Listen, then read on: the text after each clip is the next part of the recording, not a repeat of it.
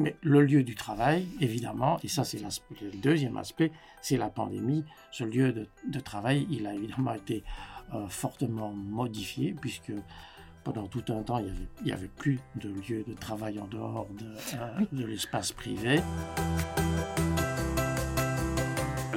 C'est un, vieux sujet de, de discussion. On n'a pas attendu la pandémie pour constater qu'on était beaucoup trop souvent en réunion et en général de manière assez inefficace. Dès l'instant où nous avons mis euh, ce, mode d'organisation en place, nous avons euh, accordé pas mal d'importance à euh, l'organisation des réunions de manière plus effective et plus efficace.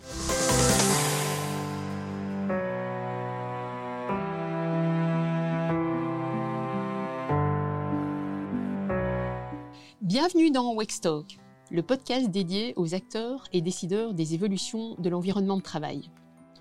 Wextalk est une initiative BELFA, l'association professionnelle belge du Facility et Workplace Management. Vous ne le saviez peut-être pas, c'est une grande communauté de professionnels du FM, puisque BELFA existe depuis plus de 20 ans et compte plus de 1000 membres affiliés et six fois autant de contacts intéressés de près ou de loin par la pluridisciplinarité de nos métiers. Nos podcasts ont pour objectif de jeter les passerelles entre les différentes disciplines, contribuant à faire évoluer les environnements de travail selon les nouvelles attentes, besoins et enjeux des organisations, qu'elles soient publiques ou privées. Facility Management, ressources humaines, finance, IT, digital, C-level et bien plus encore seront nos futurs invités pour croiser les regards et points de vue sur les différentes mutations en cours et sur tout ce que cela implique au niveau de l'environnement de travail. Cette série d'interviews a pour but d'informer, inspirer, challenger, partager des meilleures pratiques et cas d'école, en résumé, rester au courant de ce qui se passe ailleurs tout simplement. Et utile à savoir, les interviews se feront en alternance en français et en néerlandais. Dès maintenant, n'hésitez pas à nous suivre sur nos médias sociaux que vous retrouverez dans le descriptif sous le podcast. Mon nom est Sangara Klespis, Web Leader pour Belfa, j'ai l'immense plaisir d'accueillir aujourd'hui notre invité, Michel Allais, CEO de Partena Professionnel, HR Service Provider. Bonjour Michel. Bonjour Sangara. Michel, nous avons l'habitude de nous tutoyer, donc je propose de continuer euh, sur cette lignée, vu que nous nous connaissons déjà depuis quelques années. Bienvenue dans ce podcast et euh, surtout merci d'avoir accepté notre invitation pour cette interview. Et nous, de nous accueillir au, au siège de Partena, puisque nos auditeurs ne le savent pas, mais nous sommes en plein centre de Bruxelles. Alors Michel, dis-moi, en ce lundi matin d'automne, trafic fluide ou comme un lundi matin habituel? Je sais pas très bien d'où tu viens. Mais je viens de Wavre et donc euh, voilà les 400 et euh, ces embouteillages euh, traditionnels. Je vois, je vois, à hauteur de la tour Smart à peu près. Oui, voilà, exactement. Mais enfin voilà, je, pars très tôt, donc je n'en souffre pas trop. Ah ben voilà, c'est une, bonne façon, c'est de, gagner du temps et de s'organiser. Alors Michel, euh, avant de plonger dans, le sujet qui nous intéresse, c'est-à-dire quelle est la place de l'environnement de travail dans une transformation d'entreprise, puisque chez Partena, il y a eu euh, transformation d'entreprise, euh, je dirais que pour ceux et celles qui nous écoutent et qui ne situeraient pas directement Partena professionnel, donc on parle bien de Partena professionnel et pas de Partena mute, puisque ce sont deux entreprises totalement distinctes, eh bien, pour Partena Professionnel, en préparant cette interview, j'ai rassemblé quelques faits et chiffres. N'hésite pas à me corriger si les, chiffres que je cite euh, ne seraient pas corrects. On parle de 30 agences en Belgique, 1800 collaborateurs, 170 000 clients qui font appel à votre expertise, ce qui est énorme, et un chiffre d'affaires d'à peu près 195 millions d'euros, pour ne pas dire... Euh, de, 195 millions d'euros, oui, pour ne pas dire 200 000. Est-ce que c'est bien correct ah, Déjà, je peux mettre check, c'est correct pour ce côté-là. Partena Professionnel se veut et est la plus grande entreprise collaborative de Belgique, ce qui est sa grande particularité. Le parcours de transformation a débuté en 2018 et par différentes vagues successives qui, si je ne me trompe pas, se termineront dans les mois à venir et tu pourras nous en dire un petit peu plus puisque tout ça, ça s'est fait dans un contexte inédit lié à la pandémie. Et alors je dirais pandémie et son, ces montagnes russes, puisqu'on en parlait justement tout à l'heure ensemble, en disant qu'on a déjà quelques loopings derrière nous pour les montagnes russes et qu'il y en aura peut-être encore quelques-uns à venir. Vraisemblablement, oui. Cela reste très prenant, n'est-ce pas? Et nécessite toute notre attention. Tout à fait. Alors, euh, pour présenter Partena Professionnel, il va soi que je ne peux pas passer à côté des nombreux labels et awards décernés ces deux dernières années, et je n'en cite ici que quelques-uns. Le label d'entreprise écodynamique, décerné par Bruxelles Environnement, le Corporate HR Services Award 2021, le prix spécial HR Community Recognition, et un award en innovation managériale lors du Next Gen Summit de Paris, donc euh, on va bien au-delà euh, des frontières et certains qui doivent m'échapper. Mais je t'avoue que j'en resterai là parce que c'est juste un effet waouh. Merci, merci. Ce sont les principaux que tu as cités. Euh, D'accord. Eh bien voilà, je pense que ça permettra à ceux et celles qui nous écoutent euh, de mieux situer euh, partenaire professionnel en tant qu'organisation. Alors pour en revenir à la transformation d'entreprise, parce que j'ai déjà parlé pas mal et, et ce n'est pas l'objectif, euh, dis-moi, euh, pour le sujet qui nous intéresse, cette transformation a donc été initiée en 2018. C'est un projet qui était très visible dans la communauté RH, euh, parce que vous en faites partie.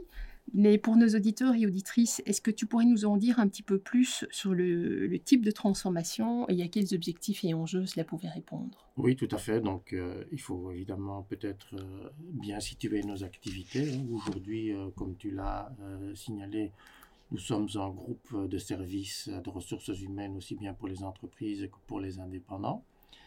Et si on regarde l'historique de l'entreprise, en fait, notre métier le plus ancien, le secrétariat social, euh, remonte en fait euh, à l'après-guerre. C'est en 1945, lorsque la sécurité sociale s'est mise en, place en Belgique, que le concept de secrétariat social a été créé, a suivi dans les années 60 le concept de caisse euh, pour les de, caisse de cotisation pour les indépendants, etc., etc.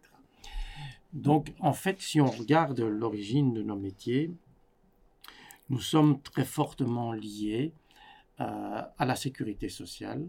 Nous brassons euh, des sommes considérables euh, pour le compte de nos clients et pour le compte de l'État. Nous, nous brassons plus de 10 milliards par an. Et donc nous sommes des entreprises qui sont euh, qui ont quelques particularités. La première, euh, c'est d'être organisé dans des silos métiers, le secrétariat social, la caisse d'assurance sociale pour indépendants, le guichet d'entreprise, et puis euh, une société anonyme qui regroupe toutes les activités de consultance que nous avons créées par, par la suite. Mais donc, ce sont des entreprises qui sont organisées en silos et extrêmement concentrées sur des processus, des processus solides, fiables, stables. Et c'est bien ainsi, étant donné les enjeux euh, euh, que j'ai évoqués rapidement en citant euh, les sommes considérables de cash flow que nous gérons. En fait, aujourd'hui, si on regarde ce qu'attendent nos clients, nos clients aujourd'hui attendent que l'on soit extrêmement agile, euh, que l'on soit extrêmement intégré dans la réponse que nous donnons à leurs questions et dans la façon dont nous adressons euh, leurs besoins et dont nous organisons le service. Et donc, plutôt que d'être organisés en silos, nous avons souhaité nous, nous, organiser en équipe intégrée. Ça veut dire que euh, en fonction des besoins euh, de profil de clients bien spécifiques. Nous avons défini quatre euh, types de, clients avec chaque fois un, paquet de besoins bien spécifiques et un modèle de service adapté à leurs besoins. Donc nous organisons nos équipes en équipes intégrées, c'est-à-dire qu'au sein de la même équipe, on dispose de toutes les expertises nécessaires pour répondre euh, le plus rapidement et le mieux possible à la question de nos clients. Et donc, les collaborateurs qui viennent de ce que nous appelons historiquement les métiers, le secrétaire social, etc., ces gens travaillent aujourd'hui euh, indépendamment de leur structure juridique dans des équipes d'une dizaine à une quinzaine de personnes organisées autour du client. Ça, c'est une première chose. La deuxième chose, c'est que euh, nous étions des, entreprises extrêmement hiérarchisées, avec euh, des structures pyramidales qui pouvaient compter huit étages, et donc il y avait huit niveaux, entre guillemets, entre le CEO d'une part et le client d'autre part. Voilà, ce qui était énorme évidemment pour une entreprise qui est euh, euh, active uniquement en Belgique. Et donc nous souhaitions, c'était la, deuxième, euh, le deuxième grand axe de la transformation, nous souhaitions passer vers des équipes qui soient beaucoup plus autonomes. Et pourquoi? Mais pour faire en sorte finalement que l'on prenne les décisions sur base d'intelligence collective, et ce, le plus près possible du client, c'est-à-dire dans les équipes opérationnelles qui euh, servent ces clients. Et donc cette transformation, c'était de passer de, pyramides euh, organisées sur l'expertise vers des cercles organisés de manière autonome et euh, multidisciplinaire pour servir les clients. Ça, c'est, si tu veux, c'est tout le trajet de la transformation. nous avons procédé en fait en, par essai-erreur. Hein. On a commencé à réfléchir à cette transformation vers 2014-2015 euh, pour définir le concept que je viens de décrire rapidement en 2018 et euh, le dérouler en 2019, 2020, 2021. Nous avons commencé par des pilotes, puis nous avons étendu euh, de manière progressive.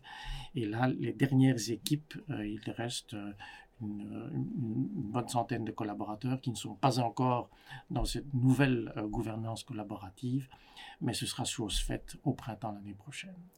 D'accord.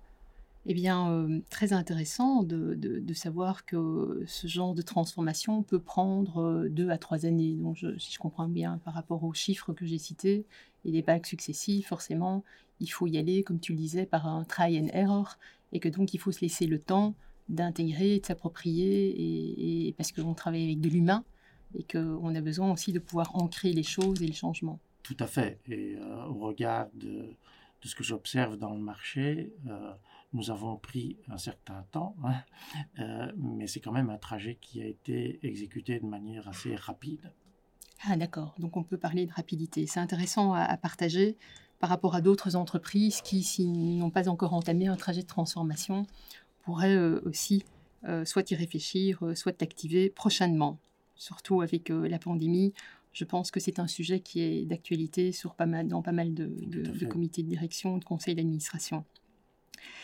Et dis-moi, comment on arrive au bout Est-ce que tu peux déjà partager avec nous quelques lessons learned si l'une ou l'autre organisation était amenée à entamer ce, ce, genre de trajet? Puisque si je comprends bien, on parle d'un shift ou, de mutation culturelle, de leadership et digital aussi forcément, hein, puisque vous travaillez euh, différemment.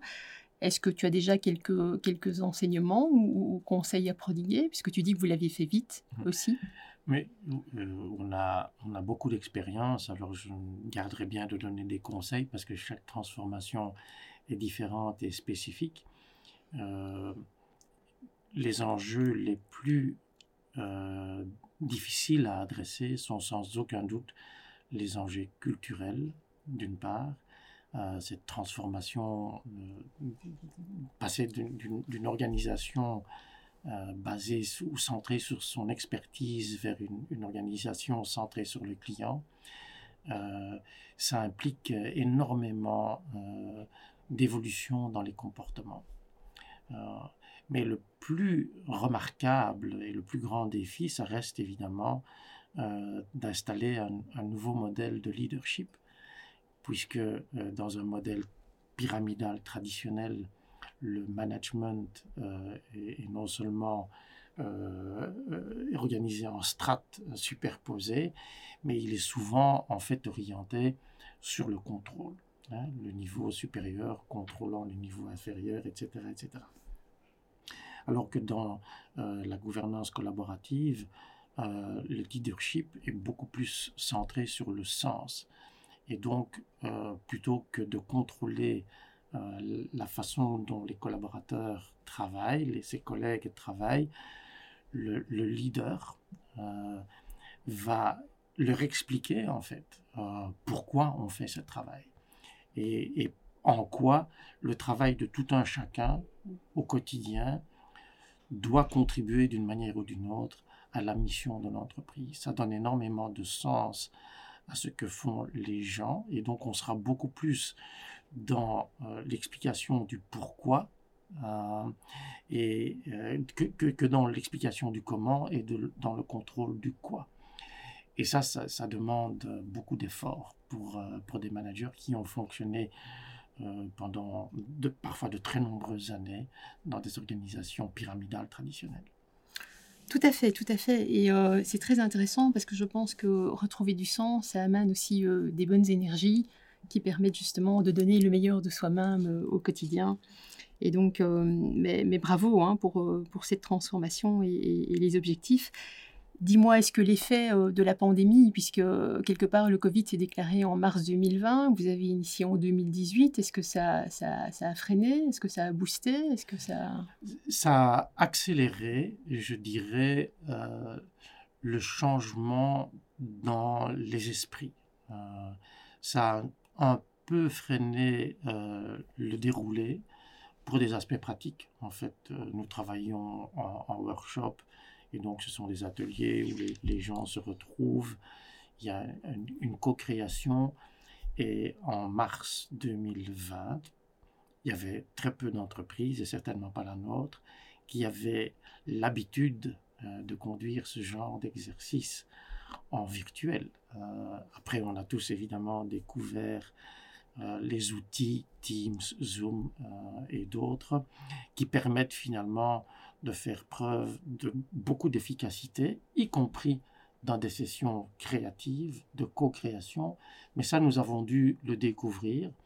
Et donc, euh, je pense que par rapport au programme original, on a probablement rajouté quelque chose comme deux mois à la totalité euh, du trajet euh, à cause de, de, la pandémie. Par contre, dans la prise de conscience de la grande capacité de la grande majorité des gens à assumer la liberté qu'on leur donne et à prendre cette autonomie, ça, ça a été quelque chose de formidable, évidemment, parce que les sceptiques, ceux qui croyaient que euh, on, accordait beaucoup trop de confiance dans une organisation basée sur l'autonomie, ont été évidemment confrontés à leurs propres euh, arguments, puisqu'on a dû constater que du jour au lendemain, hein, euh, on a mis, je pense, à peu près dix jours à se préparer parce qu'on l'a quand même vu venir, cette décision de lockdown. Donc on s'était quand même un peu préparé. Mais lorsque Sophie Wilmès a annoncé euh, que le lendemain tout le monde restait à la maison, on a vu les gens assumer leurs responsabilités avec euh, une, énorme autonomie et un énorme sens de responsabilité. Et ça, je pense que ça a vraiment accéléré chez nous et, dans d'autres entreprises d'ailleurs, ça a accéléré énormément euh, la transformation des, des, mentalités par rapport à ce que l'on appelait dans le temps euh, le New Way of Work. Tout à fait. Et donc, ce, genre de, transformation amène de manière implicite l'agilité, parce que c'est ce qu'on cherche à atteindre aussi. Absolument. Et donc, comme vous aviez déjà démarré, ça a permis en effet une accélération. Et grâce à cette prise de conscience, vous avez pu encore aller plus vite. Finalement, bah, le Covid peut avoir certains avantages, dira-t-on. On restera là-dessus, tout en sachant qu'il y a pas mal d'autres risques et, enjeux, mais euh, soyons positifs. Euh, ça nous permet de petit à petit euh, ancrer euh, le changement sous quelque forme que ce soit, parce que je pense que c'est indispensable. Mais, merci beaucoup. Et euh, je, dirais aussi, suite aux circonstances et, à toutes les expériences faites, un try and error, grâce ou à cause de la pandémie, dans quelle mesure l'environnement de travail et, ses évolutions sont remontés dans, dans, tes propres priorités de CEO Est-ce qu'il est qu'il y a eu un changement? Est-ce que c'était plutôt une prise de conscience, une fulgurance? Ou aussi simplement pour toi euh, une, adaptation euh, des priorités? Est-ce que c'est devenu un sujet plus prégnant? Mais il y a deux éléments. Il y en a un qui est lié à la pandémie et l'autre qui est lié à notre transformation. Euh, notre transformation, on va vers une autonomie collaborative et donc oui, ça veut dire évidemment que les gens doivent travailler beaucoup plus ensemble et ça modifie quand même quelque peu l'environnement et l'espace euh, de travail.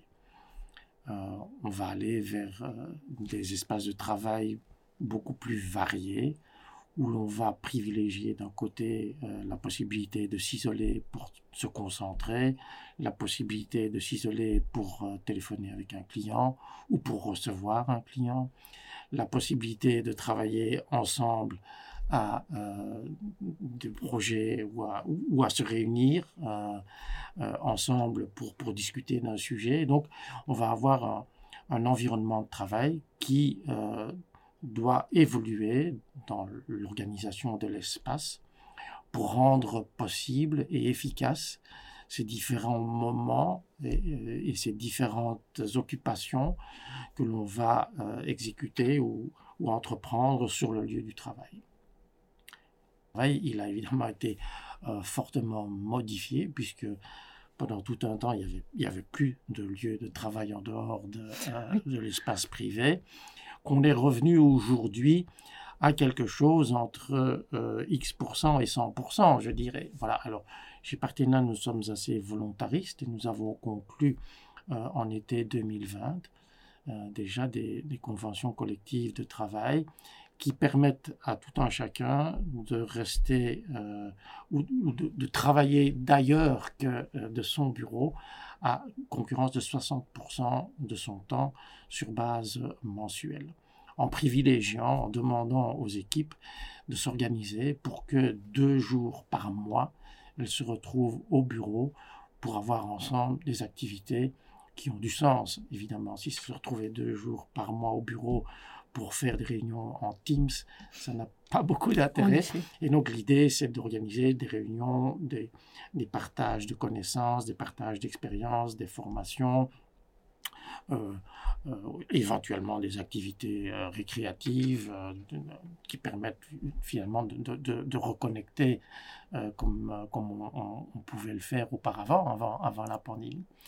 Mais le fait évidemment que l'on permette à nos, collaborateurs de rester en dehors des murs de l'entreprise à concurrence de 60% du temps, mais ça entraîne une, euh, un pléthore de mètres carrés euh, de manière significative. Alors je ne dirais pas qu'on a euh, forcément 60% de mètres carrés en trop, mais oui, ça va quand même être quelque part entre 25 et 50% de mètres carrés qui deviennent aujourd'hui inutile. Euh, et donc oui, ça a fait remonter toute la question de la gestion euh, des, euh, des bureaux des, et des, des, des bâtiments, en fait, Tout à, fait.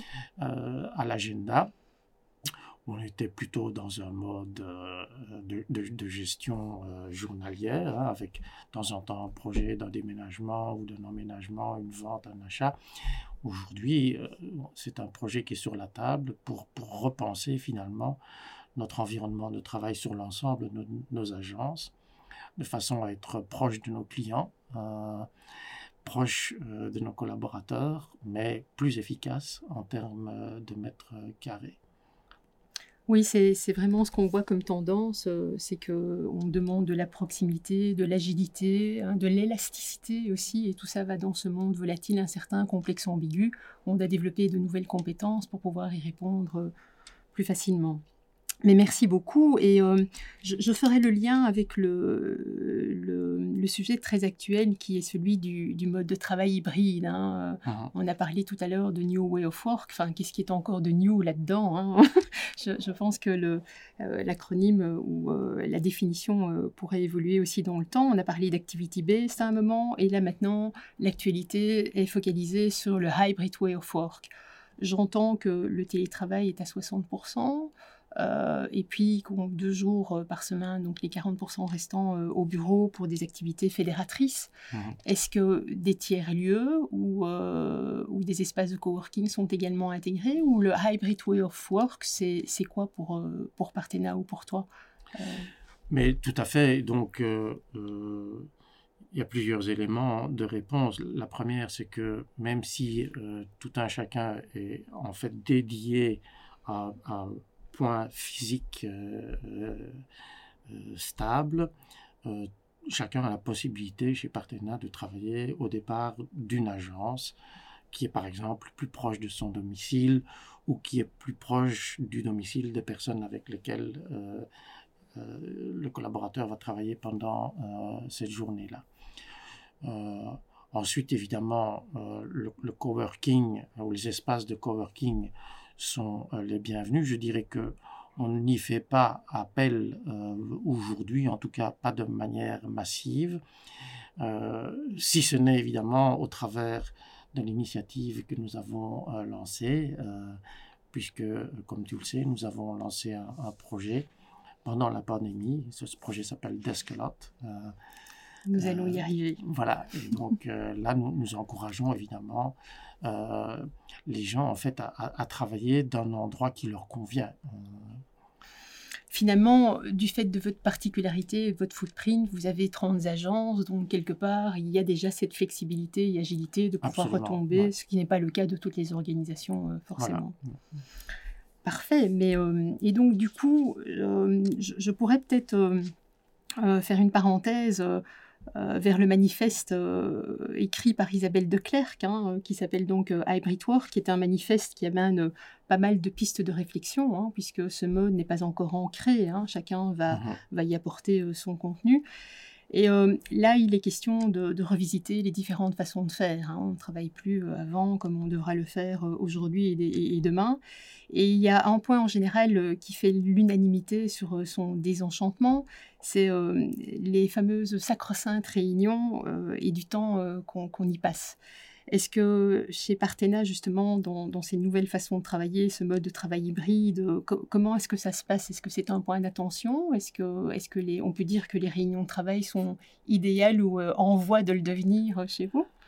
Mais oui, enfin, les réunions, c'est un, vieux sujet de, discussion. On n'a pas attendu la pandémie pour constater qu'on était beaucoup trop souvent en réunion et en général de manière assez inefficace.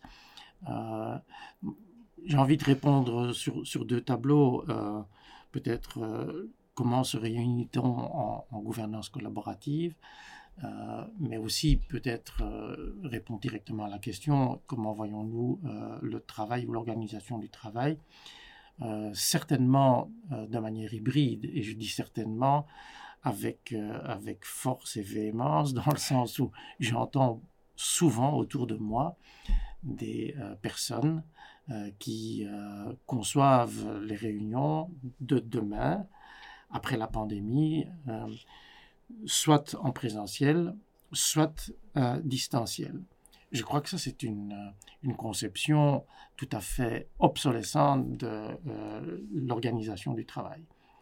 On n'aura jamais plus 100% des gens au bureau comme on l'a connu auparavant. Et il est illusoire de penser qu'on pourra organiser de manière pratique euh, les réunions à un moment qui convient à tout le monde, à un endroit qui convient à tout le monde, sauf évidemment à remettre des contraintes tout à fait inutiles et parfois idiotes sur l'organisation du travail. Et donc je crois qu'aujourd'hui, il faut évidemment, lorsqu'on organise des réunions où l'on souhaite avoir la présence des gens pour plusieurs raisons, que ce soit parce que, oui, travailler ensemble en présentiel, c'est quand même plus facile pour les activités créatives, c'est nécessaire à certains moments parce que nous sommes des humains et qu'on a besoin euh, de, cet échange physique en face à face. Hein. On aura sans doute un jour le métaverse et l'hybride dans le métaverse, je suis curieux de voir ce que ça va donner. Mais, mais aujourd'hui, en tout cas, nous avons encore besoin de nous voir en physique et donc, euh, bien sûr qu'il il faut essayer d'avoir une grande cohérence dans l'organisation de ces réunions, mais il faut en tout cas s'équiper pour que euh, de manière courante euh, et, facile, conviviale, on puisse organiser des réunions avec une partie des collaborateurs en présentiel et l'autre partie à distance, que ce soit dans un espace de coworking, que ce soit dans une euh, destination d'escalote, que ce soit euh, à domicile. Je, pense que ça, c'est super important de bien comprendre que cette, euh, hybridation du travail, elle est indispensable. D'ailleurs aussi avec les clients, parce qu'on parle de travail hybride. En ce qui concerne les, canaux de distribution, on entend de plus en plus parler aujourd'hui d'un monde figital, hein, donc on aura, de la même manière qu'avec les collaborateurs finalement, pour certains types de transactions, de discussions, on souhaitera rencontrer euh, le client et le client souhaitera nous rencontrer. Euh, et là, je pense que euh, certaines entreprises en Belgique font l'erreur de vouloir mettre tout sur le digital, partant du principe que leurs clients souhaitent tout faire en digital. Je pense que c'est le cas d'un certain nombre de clients, mais que ce n'est pas le cas nécessairement de tous les clients et pas nécessairement parce qu'ils ne sont pas à l'aise avec le digital, mais parce qu'ils ont envie d'avoir justement cet échange dont, euh, que j'évoquais il, y a un instant. Donc je, pense que cette organisation du travail et, et, des contacts avec la clientèle de manière hybride, ce fameux digital, tantôt en physique, tantôt en digital, c'est super important. Alors les réunions, l'organisation des réunions, oui, j'ai lu le manifeste d'Isabelle avec beaucoup d'intérêt et ben oui, enfin, moi, j'ai quand même euh, quelques années euh, de carrière derrière moi. Et donc, je me suis revu dans des réunions la semaine dernière, mais aussi il y a, il y a 30 ans. Donc, je, pense que ce n'est pas la responsabilité du digital que du contraire. Je pense que les réunions en digital offrent pas mal d'opportunités de travailler de manière plus efficace, notamment parce que tout le monde ne peut pas prendre la parole en même temps. Sinon, on peut arrêter la réunion, il n'y a plus personne qui comprend quoi que ce soit. Mais donc, euh, en gouvernance collaborative, euh, dès l'instant où nous avons mis euh, ce, mode d'organisation en place, nous avons accordé pas mal d'importance à l'organisation des réunions de manière plus effective et plus efficace. Et donc, on a deux ou trois types de réunions. On a des réunions de gouvernance dans lesquelles on, on discute de l'adaptation de notre code de gouvernance. Le code de gouvernance est un peu ce qui euh, euh, complète et à, terme peut-être remplace un, un, règlement de travail. Hein. C'est la façon dont on s'organise euh, pour travailler et collaborer ensemble. donc, aux réunions de gouvernance, nous avons des réunions tactiques qui sont des réunions où l'on discute des sujets opérationnels on passe en revue les KPI, les projets, et on discute euh, des tensions, entre guillemets. Hein, ce sont ces questions que l'on doit débattre avec un, collègue. Ces réunions sont extrêmement, euh, euh, comment dire, réglementées par des, codes de conduite. elles sont, l'animation de, la réunion est confiée à un facilitateur qui n'est pas le leader qui participe à la réunion avec son équipe. Et euh, ce facilitateur a un rôle qui est bien défini, et notamment celui euh, de faire en sorte que l'on respecte la parole des autres, que l'on respecte le temps imparti, euh, que l'on ne réagisse pas en dehors du sujet, etc. etc. Et donc, si je compare par exemple avec les réunions du comité de direction, je devrais dire d'ailleurs de l'ancien comité de direction, puisque nous n'avons plus de comité de direction à l'heure actuelle, nous avons un cercle d'ancrage. Mais donc, le comité de direction se réunissait tout le lundi, euh, tous les lundis, et, passait euh, en général 14 à 17 heures, voire 17h30, à discuter des projets, etc. etc. Aujourd'hui, nous sommes à une réunion tactique par semaine de 1h30 et euh, celle de la semaine dernière nous a laissé 20 minutes euh, de bonus à chacun parce que nous avions terminé plus euh, vite que prévu. Donc il est possible, je pense, de, bien organiser ces réunions et, il y a vraiment des, conseils très intéressants dans le manifeste d'Isabelle, notamment la préparation des réunions et faire en sorte finalement que quand on soit en réunion, on passe le temps à échanger et non pas à s'informer.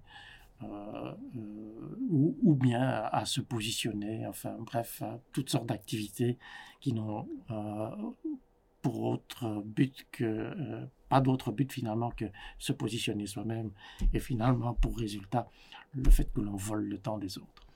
Tout à fait, mais c'est très intéressant parce qu'on sent que que, grâce probablement à ce trajet de transformation et tout ce que vous avez développé comme, comme compétences et, et, et priorités, ben, même pour les réunions, vous êtes déjà passé par le why, what, how. Pourquoi on fait ces réunions Est-ce qu'elles font sens? Est-ce que et donc ça, je pense que c'est un excellent exemple euh, par rapport à là où on, voudrait aller, c'est-à-dire des, réunions idéales et qui font sens, et pour lequel on n'a pas l'impression de, perdre son temps. Et donc, super, super, mais merci beaucoup, c'est très intéressant. Hein. Tous les experts en, organisation des réunions diront que ça demande pas mal de discipline, hein, finalement. Tout à fait, oui. voilà. Absolument. Et que la discipline n'est pas toujours quelque chose vers lequel on va en, priorité, mais il faut essayer. C'est vrai, mais de, discipline et de responsabilité, je pense. Voilà. Euh, la, discipline euh, vient euh, toute seule lorsque les, les, gens comprennent pourquoi on leur demande de faire un certain nombre de choses. Ne soyons pas naïfs de temps en temps, évidemment, il faut rappeler quelques principes, mais en général, quand on explique le pourquoi, on a un grand respect des règles. Je dirais oui, je, te rejoins. Je dirais que la discipline, est, quand elle est liée au sens, c'est pas c'est pas la même discipline que quand on est en contrôle commande. On dira ça comme ça. En effet. Super, alors euh, merci Michel. Et on en arrive au sujet qui, moi, euh, m'intéresse particulièrement, c'est l'initiative euh, d'Esquelote. Euh, Partena Professionnel, c'est vraiment donc une entreprise qui, incarne l'innovation. Hein. On, l'a vu par les différentes distinctions, les différents awards et labels. Et donc une qui nous intéresse particulièrement est liée au partage des espaces de travail disponibles. Donc euh, Deskelote, c'est la plateforme Airbnb des télétravailleurs. C'est comme ça que je peux l'appeler? Oui, c'est une excellente description. Donc en plus, c'est en plein dans le mode de travail hybride. Tout, hein. à, fait, Alors ben, je dirais, euh, est-ce que tu peux nous en dire plus? Comment, comment, quand est née l'idée? Où est-ce que vous en êtes aujourd'hui?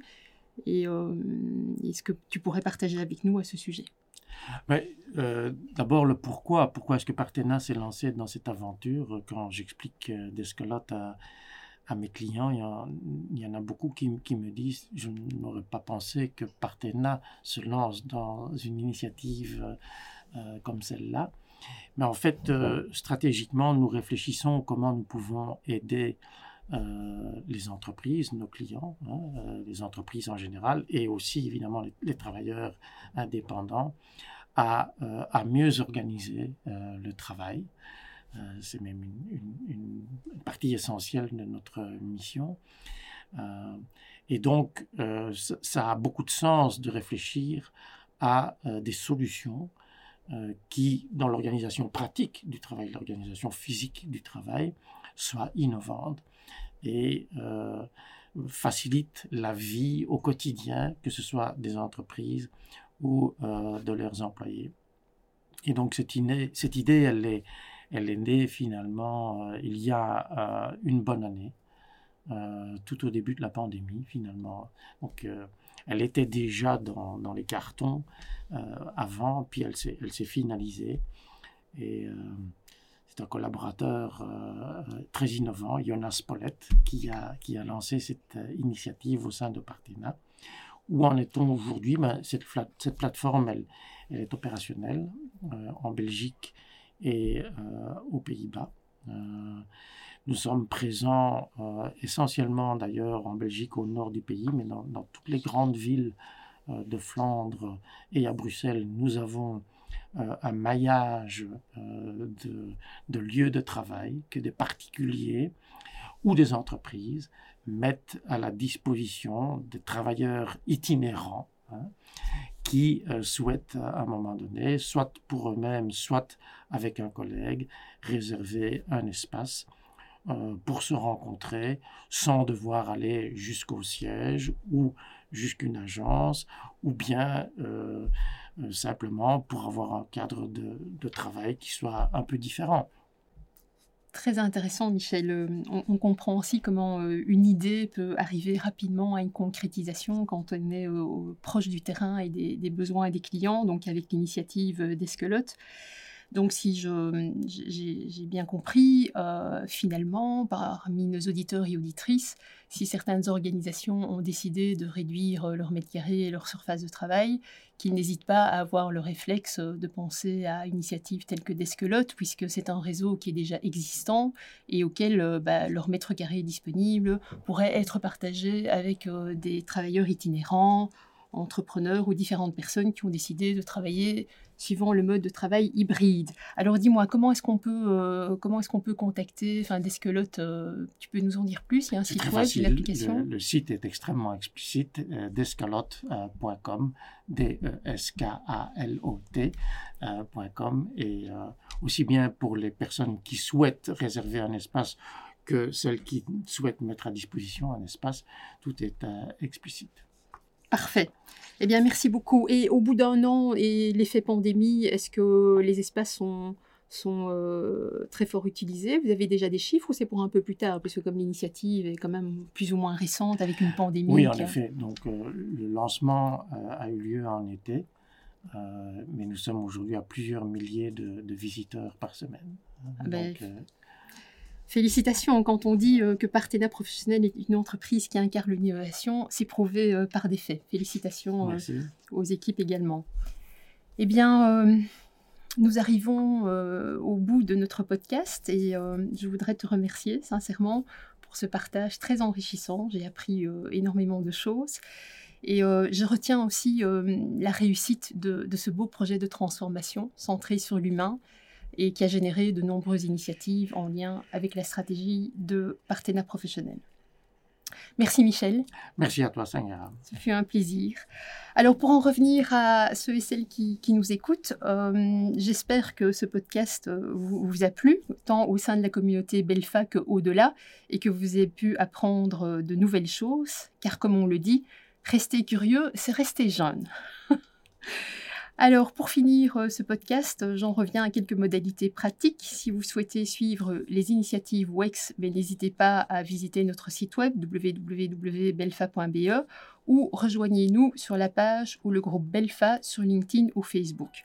Merci de nous avoir écoutés et je vous dis à très bientôt pour un nouveau moment d'échange puisque différents podcasts sont en préparation. Merci et à très bientôt.